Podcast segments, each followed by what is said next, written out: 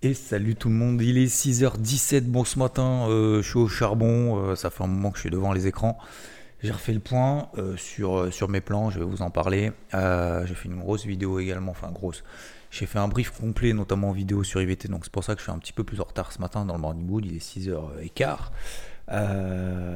hier, journée assez étonnante, mais de manière générale, je trouve que les marchés, les planètes sont pas alignées, c'est assez étonnant ce qui est en train de se passer. Comme on le disait hier soir, euh, j'étais aussi en live hier soir sur Twitch, euh, je vous disais les, marchés ne tournent pas rond, c'est vrai que c'est assez étonnant. Et pourtant, encore une fois, le marché a toujours raison, bien évidemment. Si on part de ce principe que le marché a tort, euh, je pense qu'on se fait balayer très rapidement sur le marché. Donc la première chose, le premier élément, alors la macro n'a rien changé, vous le savez, donc on a toujours ce contexte géopolitique tendu qui entraîne du coup euh, une hausse de l'or qui continue d'ailleurs encore à monter même cette nuit. Hein. Maintenant on est à plus de 1940 dollars cette nuit sur les cours de l'or. Vous regardez en horaire, on a systématiquement fait des impulsions haussières, des consolidations latérales, voire même si vous regardez en horaire, si vous avez un graphique en horaire, on avait notamment cette nuit un triangle ascendant euh, hier soir. Triangle ascendant, on a des plus bas de plus en plus haut, une oblique qui fait office de support et derrière on a un bouchon au-dessus de la tête qui a sauté du coup cette nuit autour des 1930-1932 dollars. On continue dans le cadre de cette impulsion haussière, casquette verte, polarité positive sur les cours de l'or, tant qu'on est au-dessus des 1895-1900 dollars, euh, depuis qu'on a très bien réagi, notamment sur cette zone des 1820 dollars. Donc ça c'est cool pour la suite pour l'or. Concernant, donc pour revenir sur la partie macro, donc tension de manière géopolitique, on a également des tensions sur le taux à 10 ans qui est sur les plus hauts annuels. Le taux à 10 ans aux États-Unis est sur ses plus hauts annuels. On est quasiment à 4,90%. Si on devait monter à 5, voire 5,25%, on serait sur des plus hauts depuis 2002 sur les taux d'intérêt aux États-Unis, ce qui est monumental. Pourquoi? Bah Parce qu'aujourd'hui, on a toujours à peu près 40% d'anticipation du marché qu'il y a qu'il va y avoir une hausse des taux de la Fed lors de la dernière réunion qui aura lieu le 13 décembre. Prochaine réunion 1er novembre, réunion suivante 13 décembre. Il y a toujours 40% du marché qui estime qu'il y aura une hausse des taux. Donc, ça fait monter le taux à 10 ans aux États-Unis. Ça fait pas tendre euh, notamment le dollar américain. C'est la première chose qui est étonnante. Et deuxième chose, ça fait surtout pas tendre. Les, les marchés américains ne sont pas tendus, ne sont pas baissiers, voire même ils sont haussiers, notamment en horaire. Sont pas aussi en délit, mais ils sont aussi en, en horaire. Euh, donc pas de signaux de faiblesse sur les marchés américains, c'est la chose qui est assez étonnante. Et la, la deuxième chose assez étonnante, donc la troisième partie, troisième élément clé, c'est que l'Europe n'arrive pas à monter, n'arrive absolument pas à suivre les marchés américains, alors que le chiffre d'inflation vendredi, qui était supérieur à ce qu'on attendait, donc une mauvaise nouvelle, ça concerne les États-Unis, ça fait pas monter le dollar, ça fait monter le taux à 10 ans, mais pas le dollar. Euh, et les marchés européens, qui ne sont a priori pas concernés par l'inflation aux États-Unis, n'arrivent pas à suivre et ont quasiment, c'est même pas une sous-performance, c'est en fait l'Europe, on est sur les plus bas depuis deux semaines, trois semaines, les États-Unis sont sur leur plus haut depuis deux, trois semaines. On a quasiment en fait une opposition entre, l'Europe et les États-Unis, c'est assez étonnant. Alors cette nuit, le Nikkei n'a pas tellement bougé, n'arrive plus à monter, mais il ne baisse pas non plus. Euh, donc on est toujours dans cette... Euh, euh, un peu dans cette hésitation, je suis toujours un peu dans cette hésitation. J'ai envie de dire, pour ne pas dire j'ai le cul entre deux chaises, mon cœur balance.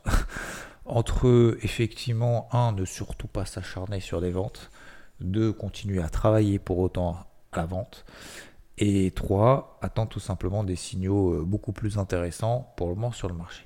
Hier, j'ai fait que vendre. J'ai fait que vendre le DAX, j'ai fait que vendre le Nasdaq. Pourquoi? Parce que le Nasdaq, c'est le plus faible des trois indices américains.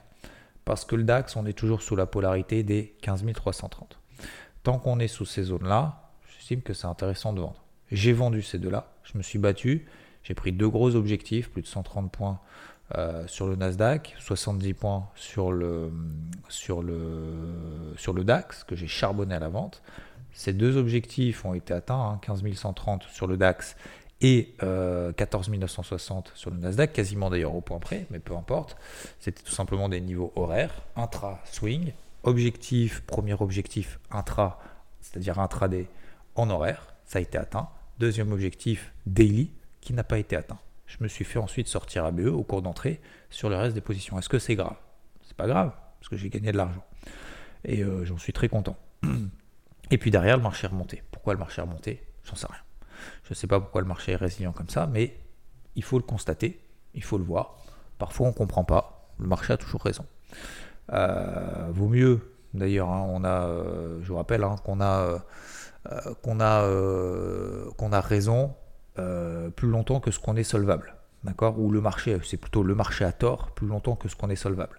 Donc ça veut dire qu'il ne faut pas s'acharner à se dire ok le marché doit baisser, le marché doit baisser, le marché doit baisser, le marché ne baisse pas. S'il explose aujourd'hui à la hausse, bah, je me fais arracher. Donc aujourd'hui je ne vais pas me faire arracher. Euh, j'ai toujours quelques positions à la vente que je travaille sur le DAX, sur le Nasdaq donc en priorité. Grosso modo, sur le Nasdaq, tant qu'on est sous les 15 200 euh, à peu près, on va dire 15 200. Ce matin, on est à 15 100. Tant qu'on est sous les 15 200 pour le moment, je n'ai pas, euh, pas trop d'inquiétude justement sur des petites positions vendeuses. Pour autant, je vais vraiment appuyer fort si on, est, si on passe sous les 15 060. 15 060, c'est un niveau horaire, vous regarderez si on passe là en dessous, ok j'y vais. Deuxième chose, sur le DAX, effectivement, tant qu'on est sous les 15 330, je travaille à la vente. Alors je travaille à la vente, ça baisse, ça remonte, ça baisse, ça remonte. Donc il faut prendre des 70, 100 points régulièrement. C'est ce qui s'appelle travailler une position, travailler une zone. Euh, tant qu'on est là en dessous, je continue à travailler à la vente et je ne vois pas pourquoi je changerais de fusil d'épaule. Si on devait s'installer au-dessus des 15 330, 15 370, vraiment 15 370 c'est vraiment le dernier niveau. Si on repasse au-dessus déjà des 15 330, je me calme complètement sur les ventes. Euh, j'arrête les ventes, d'accord? Et je passerai peut-être même des achats, pourquoi pas, on verra, et je reverrai complètement ma copie. Pour le moment, c'est pas le cas. Donc je reste dans mon plan. Par contre, à quel moment est-ce que le marché commence à me donner raison sur le DAX? Si on devait s'installer aujourd'hui sous les 15 180, si on passe sous les 15 180, puis 15 150, si on, 15 120, pardon. Si on passe sous 15 180, 15 120, là, effectivement, j'appuie fort et je me dis, il se passe un truc, beaucoup plus important et je viserai pourquoi pas des objectifs à 14 008, 14 007. Mais pour le moment, c'est pas le cas, le marché est très résilient. Donc qu'est-ce que je fais? Ben, Je vais travailler sur des unités encore tant qu'on est sous 15 330, tout simplement. Est-ce que le marché peut monter? Oui, le marché peut monter. Est-ce que si vous êtes acheteur, euh, c'est grave? Non, c'est pas grave et vous avez euh, peut-être d'ailleurs même probablement raison. Mais aujourd'hui, pourquoi est-ce que je ne veux pas être acheteur sur ce marché-là? Au-delà du fait qu'il y ait une ambiance lourde, les tensions géopolitiques, etc., c'est que les taux à 10 ans s'emballent. Je ne peux pas concevoir des indices qui montent avec des taux qui montent. Il y en a un des deux qui ment. Pour moi, c'est l'un ou l'autre. Il y a pas, on ne peut pas, avec des taux d'intérêt qui s'envolent aux États-Unis à plus de 5%, si tel devait être le cas, on a 4,85 hein, ce matin. Euh, je ne peux pas concevoir de payer euh, des actifs risqués. En tout cas, moi, je ne mets pas mon cash sur le marché là maintenant, à fond, en me disant, c'est sûr que le marché va rebondir. Et je peux tout à fait me tromper, attention. Hein. Attention, c'est pas, pas en mode conviction forte, c'est juste par rapport à ce que je vois. Je ne comprendrai pas que le marché remonte. Et je me tromperai. Et je vous le dirai demain, ou après-demain, ou la semaine prochaine, bah, je me suis trompé. Le marché peut monter effectivement avec des taux à, plus de 5%, donc je vous dirai maintenant qu'est-ce que je fais du coup vu que je me suis trompé. Vu que je ne suis pas l'achat, je fais quoi? Euh... Dow Jones, alors j'ai pas parlé du Dow Jones, du SP500, du CAC. Le CAC, j'étais à l'achat à peu près sur les niveaux actuels, un peu en dessous. Euh, il y a deux semaines. Vu le contexte, vu que l'Europe sous-performe largement et beaucoup plus faible que les États-Unis, je n'achète pas les indices européens. Oui, on peut rebondir. Oui, on peut remonter à 7100 sur le CAC. On est à 7000, etc., etc. On est exactement au même niveau qu'il y a deux semaines. Mais étant donné tout ça, pour le moment, je ne peux pas euh, passer à l'achat sur ces niveaux-là. En tout cas, c'est le choix que je fais. Le Dow Jones ou le SP500, ce sont les deux indices les plus forts. Euh, encore plus le Dow Jones d'ailleurs que le SP500, mais ce sont les deux indices les plus forts. Donc eux, j'ai vendu d'ailleurs le SP500 hier, 4350. Euh, j'ai mis le stop ABE rapidement, et puis rapidement je me suis fait sortir ABE. J'ai absolument pas pris de gain d'ailleurs là-dessus. Euh, tant qu'on ne repasse pas en dessous des 4350 sur le SP500 et en dessous des 33800 sur le Dow Jones, il n'y a aucune raison, il y a, c'est pas qu'il n'y a aucune raison, c'est qu'il n'y a absolument aucun signal de vente, notamment en horaire. SP500 et Dow Jones sont tous les deux quasiment le Dow Jones, mais il y a encore un petit peu de marge à la hausse très rapidement de, 200 points, mais pas plus. Euh, Dow Jones et SP500 sont tous les deux sous des zones de résistance. Moyenne mobile 50 jours, zone de résistance horizontale, 50% de retracement de toute la vague de baisse qu'on a connue depuis le début du mois d'août, entre le début du mois d'août et mes début octobre, etc., euh, etc. Bref, c'est une grosse zone. Donc là, c'est ma grosse zone de résistance, mes grosses zones de résistance, mes grosses zones de vente, tout simplement. euh, que je vous ai partagé il y a plus de deux semaines, un peu plus de deux semaines maintenant dans le carnet de bord. Donc il y a deux semaines, j'attendais que les marchés, ces deux indices, Dow Jones et SP500, remontent sur les zones sur lesquelles on est aujourd'hui pour vendre. je ne vais pas acheter aujourd'hui, même s'ils sont plus forts. Vous allez me dire oui, ils sont plus forts. D'accord, ils sont plus forts. Mais dans ces cas-là, je vais attendre des signaux baissiers. D'accord?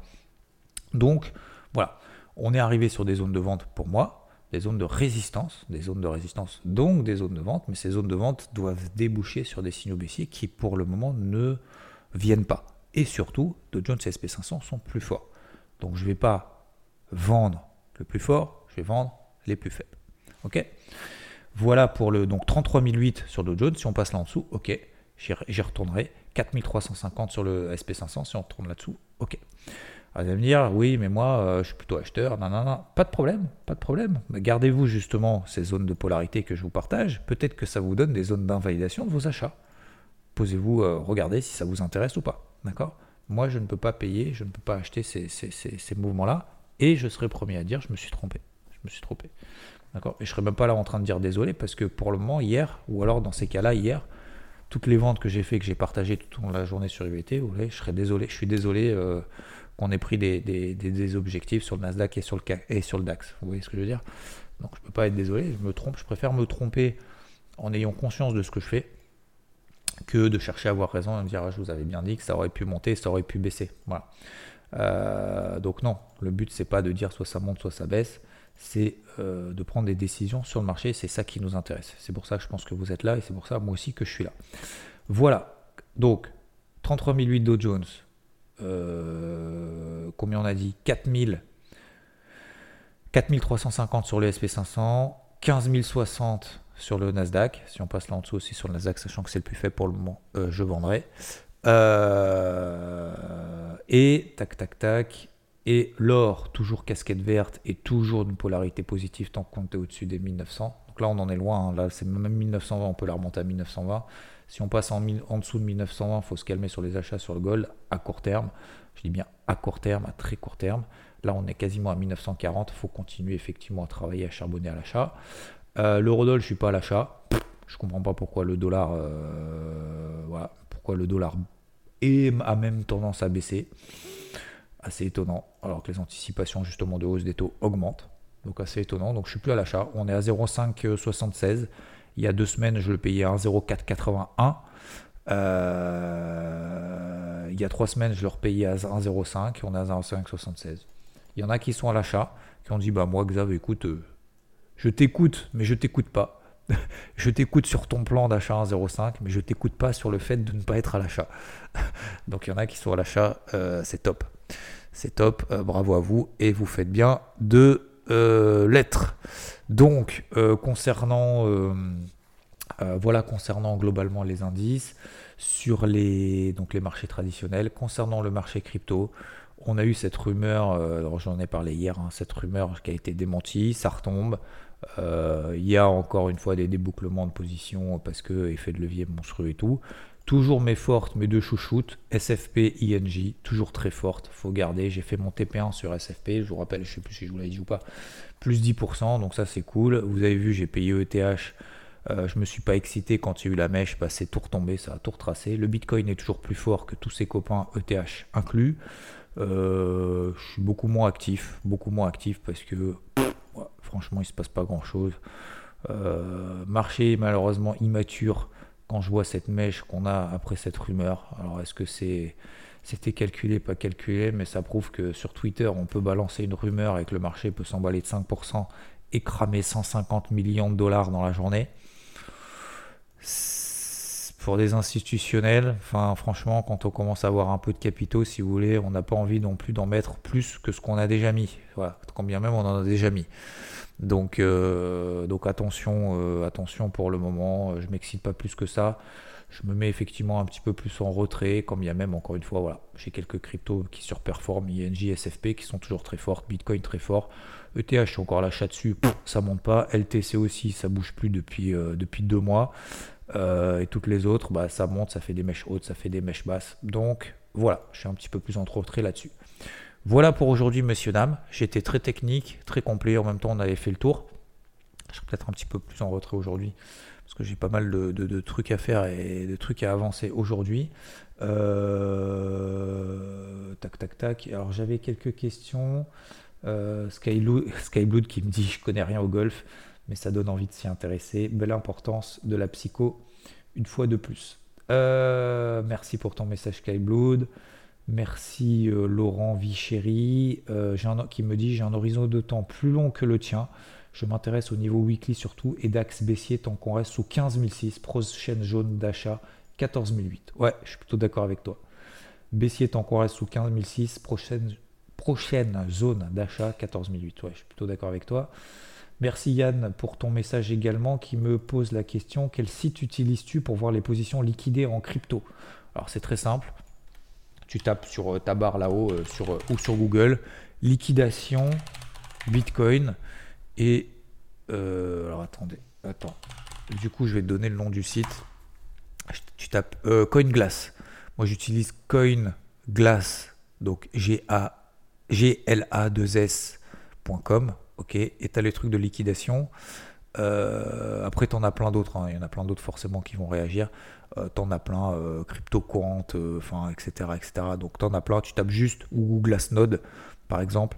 Glassnode, tu tapes liquidation, liquidation crypto, et t'inquiète, il y a plein de sites qui se feront le plaisir de te montrer combien a été cramé le jour où il y a eu la mèche. Merci Gilles également pour ton message. Merci à toutes et à tous. Je vous souhaite une très très belle journée. Je ne fais pas très long ce matin. prenez soin de vous.